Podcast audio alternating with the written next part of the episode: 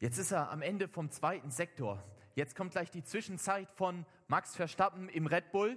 Und jetzt wird sich zeigen, ja, die Anzeige ist grün, das sind 200 schneller als seine Verfolger. Wenn er das durchhält bis zum Ende der Runde, dann startet er morgen von der Pole Position. Ich weiß nicht, ob ihr große Formel 1-Fans seid. Ähm, bei uns wurde früher viel Formel 1 geguckt und es war immer spannend, wer da, da gewonnen hat. Genau, Inzwischen gibt es da ganz viele Namen, die ich gar nicht mehr so bewusst verfolge, aber das Thema heute soll es um Zwischenzeiten gehen. Zwischenzeiten, die begegnen uns in unserem Leben, nicht nur im Sport, sondern auch in unserem Alltag. Wenn man zum Beispiel an der Bushaltestelle steht, von dem Zeitpunkt, wo du an der Bushaltestelle ankommst, bis dahin, wenn der Bus tatsächlich kommt, ähm, genau, ihr, die ihr auf dem Kimifee wart, Ihr könnt es sicher nachvollziehen. Ich weiß nicht, ob ihr da eine große oder eine kleine Zwischenzeit hattet. Ähm, genau. Oder auch im Haushalt, ähm, bis das Nudelwasser kocht, ähm, da ist so eine gewisse Zwischenzeit äh, von dem Zeitpunkt, wo man den Topf auf den Herd setzt, bis dahin, wo es dann tatsächlich kocht. Oder auch beim Arzt im Wartezimmer. Auch dort gibt es Zwischenzeiten und zum Leidwesen ähm, der Kinder ist die doch manchmal ziemlich ausgedehnt.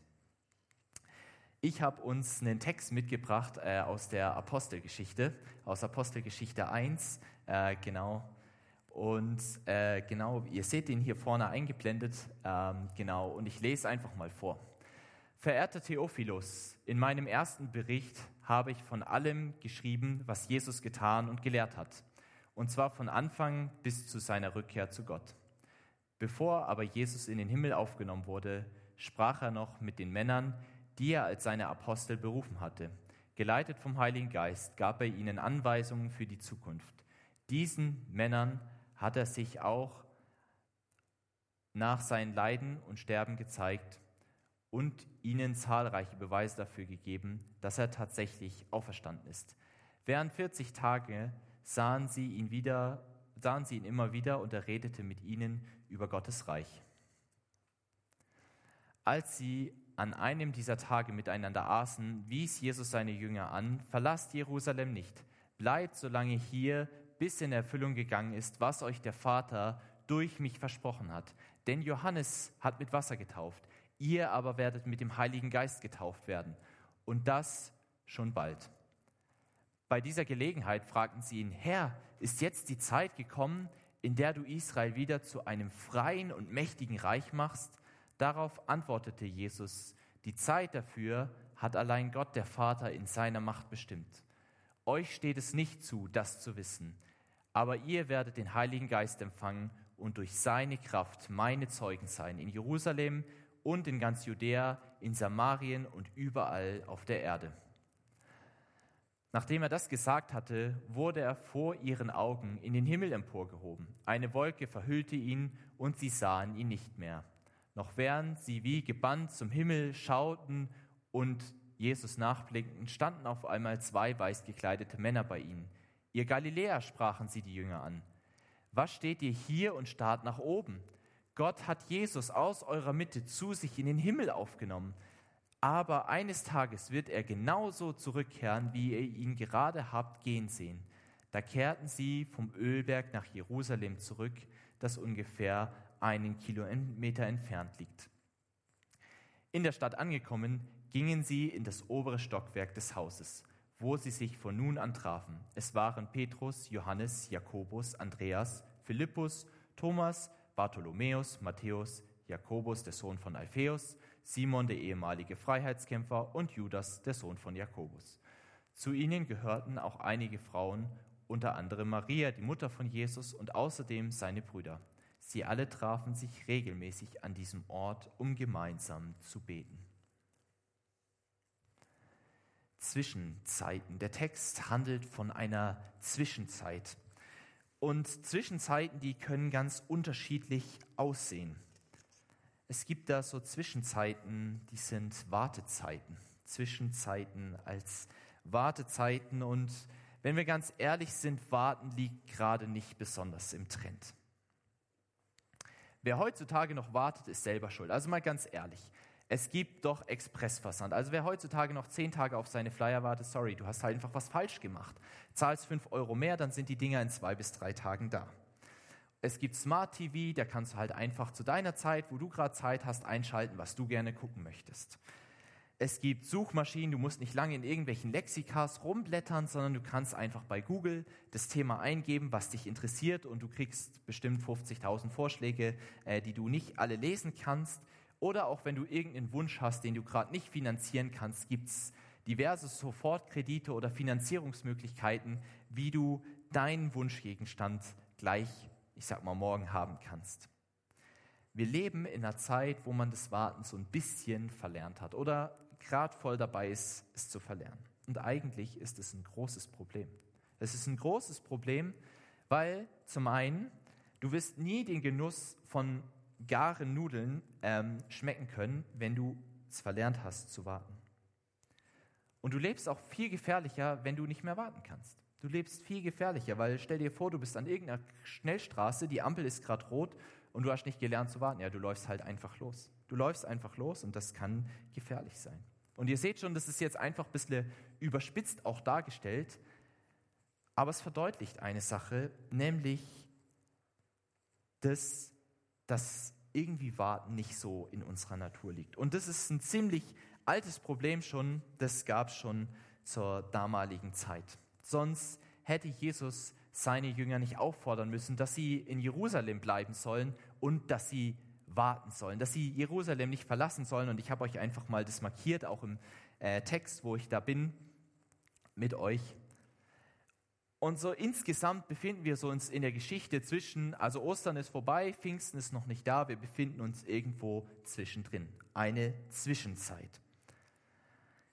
Und beim Warten ist ja das Entscheidende, worauf ich warte. Lohnt es sich für das, worauf ich warte, lohnt sich das?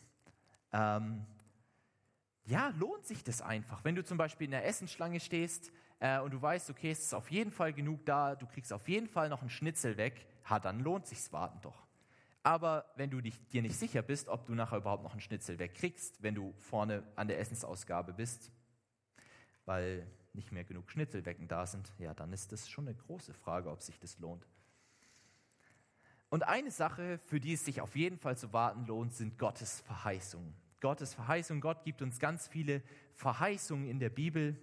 Ähm, Werner Gitt, ein christlicher Autor, der hat ein Buch geschrieben, äh, Fragen, die immer wieder gestellt werden. Und darin führt er auf, dass es 6408 äh, Prophezeiungen gibt in der Bibel äh, und dass sich davon 3268 bereits erfüllt haben. Also ein bisschen mehr als die Hälfte und dass noch keine nicht in Erfüllung gegangen ist. Und das äh, ist ja sehr, sehr spannend. Das heißt, auf Verheißungen, die Gott gibt, zu warten, das lohnt sich. Das lohnt sich, weil die in Erfüllung gehen. Und das wissen auch die Jünger. Ostern steht ihnen ja noch kurz vor Augen, das ist nicht 2000 Jahre her, es ist gerade 40 Tage her. Und es ist ja eine krasse Verheißung, die dort in Erfüllung gegangen ist. Jesus ist von den Toten auferstanden. Das ist nichts, was zufällig passiert, sondern das ist was, das ist richtig, richtig crazy. Das passiert nicht jeden Tag, dass Menschen von den Toten auferstehen. Das war sehr einprägsam. Die Jünger haben erlebt, hey, wenn Jesus was verspricht, dann tut er das auch. Und dann passiert es auch. Und die Jünger haben jetzt ja viel erlebt mit Jesus und die hätten ja einfach losziehen können und hätten sagen können, jawohl, jetzt gehen wir mal so irgendwo hin äh, und jetzt erzählen wir mal den Leuten, was wir Cooles mit Jesus erlebt haben. Und genau darum ging es nicht, weil dann hätten sie das Entscheidende verpasst, dann hätten sie die Geistausgießung des Heiligen Geistes, die in Jerusalem stattgefunden hat, dann hätten sie das einfach verpasst, dieses große Ereignis. Und das ist das, worauf Jesus sie hinweist. Er sagt, hey, diese ganzen Spekulationen mit Israel und so, lasst es mal zur Seite, konzentriert euch auf das Wesentliche und das ist, dass der Heilige Geist bald kommen wird. In wenigen Tagen und äh, Jesus sollte recht behalten, zehn Tage später ist der Heilige Geist gekommen. Und er war es, der das Zeugnis der Jünger bekräftigt hat, mit Kraft, mit Wundern. Und erst dadurch konnte aus dem, was die Jünger bezeugt haben, eine unglaublich große Bewegung entstehen, die Kraft hatte. Wir sehen das kurz nach Pfingsten fängt Petrus an, das zu erklären, was da passiert ist, weil die Leute das nicht kapiert haben. Und dann lesen wir in Apostelgeschichte 2,37, dass die Herzen der Menschen tief berührt worden sind von dem, was Petrus gesagt hat Das lesen wir da und das ist das, was der Heilige Geist wirkt. Das ist das, was wir selber nicht tun können, nämlich dass Gott zu den Herzen der Menschen spricht, dass er Herzen berührt. Und das ist das, was wir immer wieder brauchen. Egal, ob du heute zum ersten Mal ähm, in einem Gottesdienst sitzt oder ob du schon ganz lange mit Jesus unterwegs bist. Wir brauchen das, dass der Heilige Geist unsere Herzen berührt und dass das Wort Gottes, dass uns das immer wieder lebendig wird, dass wir merken, hey, das hat irgendwas mit meinem Leben zu tun im 21. Jahrhundert.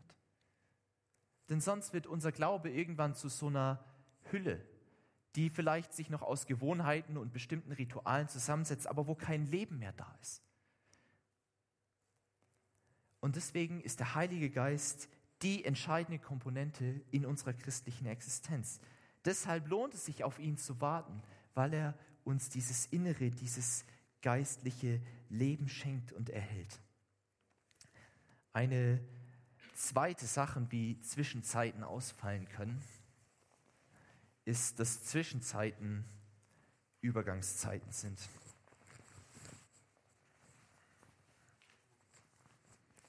Übergangszeiten. Vielleicht kennt ihr das äh, so im Frühjahr, morgens, wenn man ins Geschäft geht, es ist noch ziemlich frisch, abends ist oder mittags ist es schon ziemlich warm. Ähm, die, die mit auf dem TMT wart, ihr habt es hautnah miterlebt. Nachts 5 Grad im Mohnbachtal, da hat der zweite Pulli auch noch gut getan. Und mittags waren 30 Grad plus, ähm, da musstest du dich gut eincremen, dass du nicht den Sonnenbrand mit nach Hause gebracht hast. Aber auch so in unserem ganz alltäglichen, im Weltgeschehen gibt es immer wieder diese Übergangszeiten. Jetzt, jetzt war Corona, jetzt sind wir froh, dass es vorbei ist. Jetzt, ich weiß nicht, wie ihr die Nachrichten verfolgt habt, die letzten ein, zwei Tage. Die Affenpocken sind stark auf dem Vormarsch. Äh, man weiß noch nicht so genau, ob das jetzt gefährlich ist, ob die das Potenzial zur Pandemie haben oder nicht. Ähm, aber sie sind wohl nicht ganz äh, harmlos. Und es könnte sein, dass es so eine Übergangsphase wird, vielleicht auch nicht. Oder auch Lebensphasen. Es gibt verschiedene Lebensphasen. Ich sag mal, ihr jungen Leute, äh, wir sind in einer ganz anderen Lebensphase äh, als ihr, die ihr hier im mittleren Block sitzt. Ähm, ja, euch natürlich, ihr, ihr sitzt einfach falsch.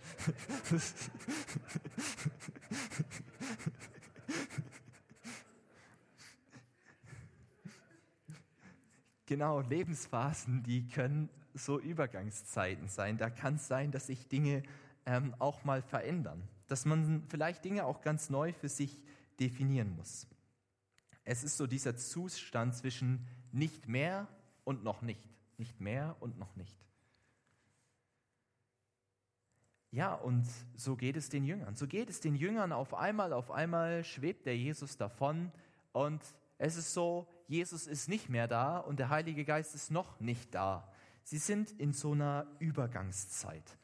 Und sie stehen da und gucken nach oben und gucken nach oben. Und auf einmal werden sie angesprochen. Gott schickt zwei Engel vorbei und sagt, hey, äh, Jungs, da passiert jetzt nichts mehr Spannendes. Ihr müsst da jetzt nicht weiter hochgucken. Der kommt irgendwann so wieder, wie er jetzt gerade da äh, hochgefahren ist, kommt er irgendwann auch zurück. Die Engel rütteln die Jünger aus ihrer Passivität wach und sagen, hey Jungs, es ist Zeit, aktiv zu werden. Es ist Zeit, aktiv zu werden. Sie müssen dazu gar nicht groß irgendwas sagen oder so. Das merken die Jünger dann von alleine. Und gerade in diesen, in diesen Zwischenzeiten, wo sich die Umstände verändern, da ist es wichtig, dass wir uns aktiv auch mit den veränderten Umständen auseinandersetzen. Also jetzt mal äh, krasses Beispiel. Äh, ich sehe niemand mehr, der mit einer Maske da sitzt. Das wäre vor einem halben Jahr noch undenkbar gewesen. Die Umstände haben sich einfach verändert und so haben sich auch die Maßnahmen verändert. Und das ist ja auch in diesem Fall gut so. Und ich weiß nicht, wie es dir geht, aber mir sind die Jünger unglaublich sympathisch, weil das sind nicht irgendwie so Superheldentypen, die halt alles auf die Reihe kriegen, sondern das sind Leute, die haben ihre Fehler, die haben ihre Macken, die checken es halt nicht gleich. Man könnte auch sagen, ha, die haben es halt mit keinem Auge blickt. Die stehen halt da und gucken nach oben und haben es einfach nicht verstanden. Und geht es uns nicht auch oftmals so? Geht es nicht uns auch oftmals so, dass wir in unseren Gewohnheiten irgendwie festhalten und uns schwerfällt, es auch loszulassen? Ich sag mal so, es war jetzt ja eine gute Gewohnheit, so auch die letzten Jahre zu Hause zu bleiben, äh, die Gottesdienste per Livestream oder über Bibel TV zu verfolgen. Aber ist es nicht jetzt auch dran, wieder zusammenzukommen, als Gemeinschaft zusammenzukommen? Ähm, und wir hatten es vorhin drüber, dass äh, manche auch weggeblieben sind. Und wie wäre es denn, wenn wir die Leute einfach auch aktiv nochmal wieder einladen, aktiv einladen und sagen, hey du, äh, wie sieht es eigentlich gerade bei dir aus? Was passiert gerade bei dir so? Ich habe dich schon ewig nicht mehr gesehen. Äh, wie es dir eigentlich? Und das andere Phänomen, was man gerade beobachten kann, ist, dass alles nachgeholt werden. Hochzeiten werden nachgeholt, Feste werden nachgeholt. Äh, das Chemiefee hat wieder stattgefunden, der Jungschartag war, letzte Wochen, war letztes Wochenende, das TMT, es geht alles wieder los.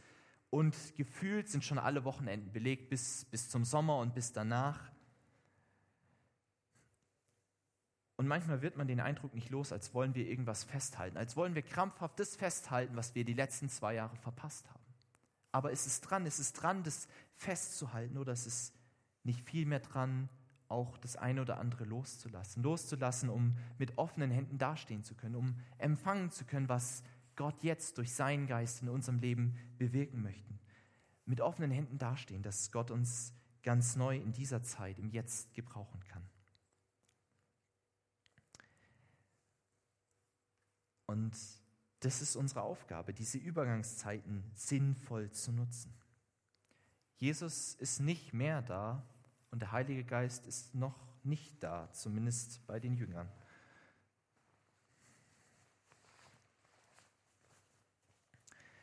Ein drittes und letztes.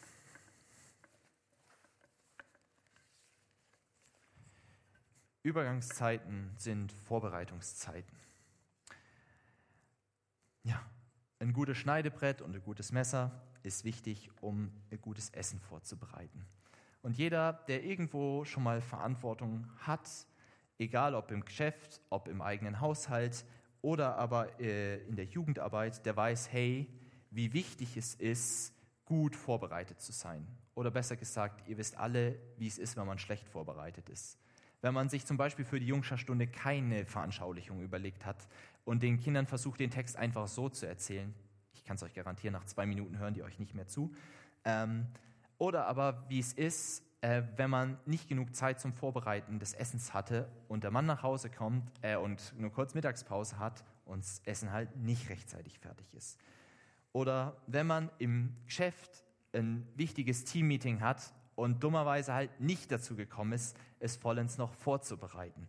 Ja, das ist halt irgendwie nicht so geil dann.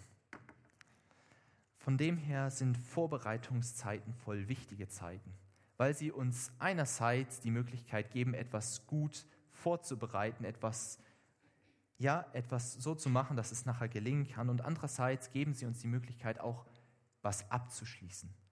Was abzuschließen, das Alte abzuschließen. Ähm, ich weiß nicht, wie es euch geht, ich merke das immer wieder. Äh, wenn ich irgendwie in Hektik bin und Sachen nicht abschließe in meiner Aufgabe, dann vergesse ich es. Dann wird das Protokoll halt nicht verschickt. Und dann kommt irgendwann äh, jemand von euch um die Ecke oder einer meiner lieben Kollegen und sagt, hey du Johnny, Protokoll, wie sieht's aus und so. Genau. Die Jünger sind uns hier ein Vorbild. Sie nutzen die Vorbereitungszeiten einfach aus. Nachdem sie so den kleinen Tritt in den Hintern bekommen haben, machen sie sich auf den Weg. Sie ziehen los. Sie ziehen los und sie treffen sich in Jerusalem, im, im oberen Stockwerk. Und das ist was, was man vielleicht in Rom gar nicht mitbekommen hat. Aber da in diesem Haus, in diesem Zimmer, wo vielleicht von außen gesehen nicht viel passiert. Dort passiert das Entscheidende, das, was die nächsten Jahrzehnte die Welt komplett auf den Kopf stellen wird. Die Jünger warten dort betend. Sie beten. Sie kommen zusammen und sie beten. Sie halten inne und sie richten sich im Gebet auf Jesus Christus aus. Auf den Gott aus, der uns auch im Hier und Jetzt begegnen möchte. Gebet braucht Zeit. Klar, natürlich, es gibt Stoßgebete, die spreche ich schnell zwischen Tür und Angel, aber wenn ich nur mich auf diese Stoßgebete beziehe, dann wird mein Glaubensleben irgendwann ziemlich oberflächlich. Es braucht Zeiten für das Gebet. Und ich möchte gerne in diesen Begriff mit euch nochmal reinschauen, weil ich glaube, gerade ganz oft in unseren Kreisen ist halt so, Gebet ist halt so beschränkt sich oftmals auf Fürbitte. Ja, wir beten halt für die Kranken und wir beten für die Jungen, dass sie zum Glauben kommen und wir beten vielleicht für uns und für das, was heute ansteht. Aber wenn die Bibel von Gebet spricht, dann ist es viel, viel größer. Dann ist es Gott zugewandte Daseinsfreude. Das, was wir vielleicht mit dem Begriff Anbetung verbinden. Es ist viel, viel weiter. Es ist nicht nur Lieder singen, es ist nicht nur Worte machen, es ist nicht nur äh, Gedichte Gott bringen, sondern es ist mit unserem ganzen Leben, mit dem, wer wir sind, was wir sind, äh, mit dem, was wir ausstrahlen, was Gott in uns hineingelegt hat, mit unserem ganzen Leben ihm die Ehre zu geben. Gott zugewandte Daseinsfreude. Und natürlich ist es auch das, dass es immer wieder in so einem Leben auch Dinge gibt, die vielleicht nicht so laufen, wie wir uns die vorstellen und wo wir sagen müssen, hey, Gott, da habe ich es irgendwie verbockt. Da möchte ich auch das wieder irgendwie in Ordnung bringen. Das war nicht gut. Das war nicht gut zwischen mir und meinem Kumpel oder das war nicht zwischen, gut zwischen mir und dir.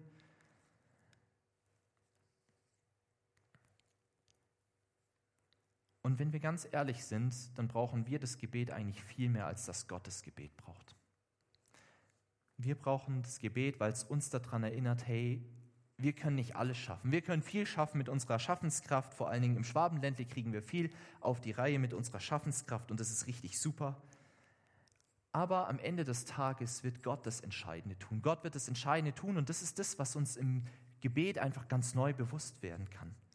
Nämlich, dass Gott das Entscheidende bewirkt und es ist auch ein Bekenntnis, wenn wir beten. Es ist das Bekenntnis, hey, ich krieg's nicht alleine auf die Reihe, ich brauche deine Hilfe, Gott. Und wir dürfen darauf vertrauen, dass Gott es gut machen wird. Und das ist je nachdem, wie deine Lebenssituation gerade aussieht, einfacher oder vielleicht auch gar nicht so einfach.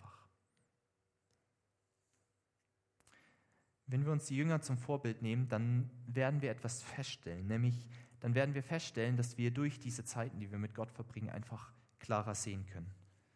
Klarer sehen können, was der nächste Schritt ist, der jetzt für uns dran ist, worauf es im Leben als nächstes ankommt.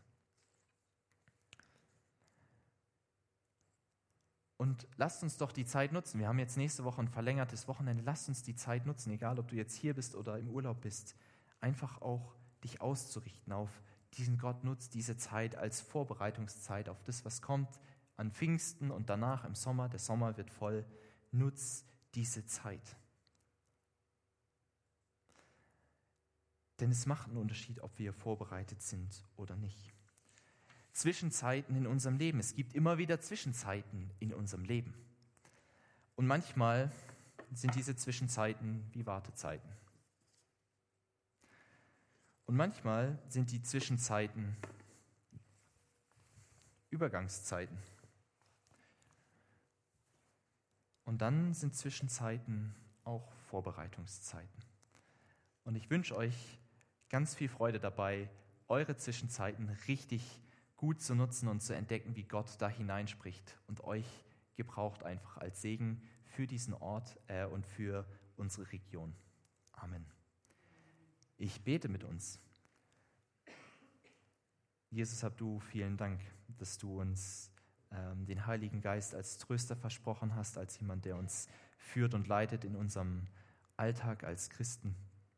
Danke, dass du Heiliger Geist, gekommen bist an Pfingsten. Danke, dass wir das bald feiern dürfen. Danke, dass du uns durchs Leben führst, dass du uns leitest, dass du uns immer wieder zeigst, ja, wo du uns gebrauchen willst, wie du uns gebrauchen möchtest. Danke, dass du derjenige bist, der Herzen berührt. Danke, dass wir das nicht selber machen müssen. Und danke, dass du derjenige bist, der mit uns geht. Und wir beten darum, dass du uns diese Daseinsfreude schenkst ähm, an dem Leben, das du uns gibst.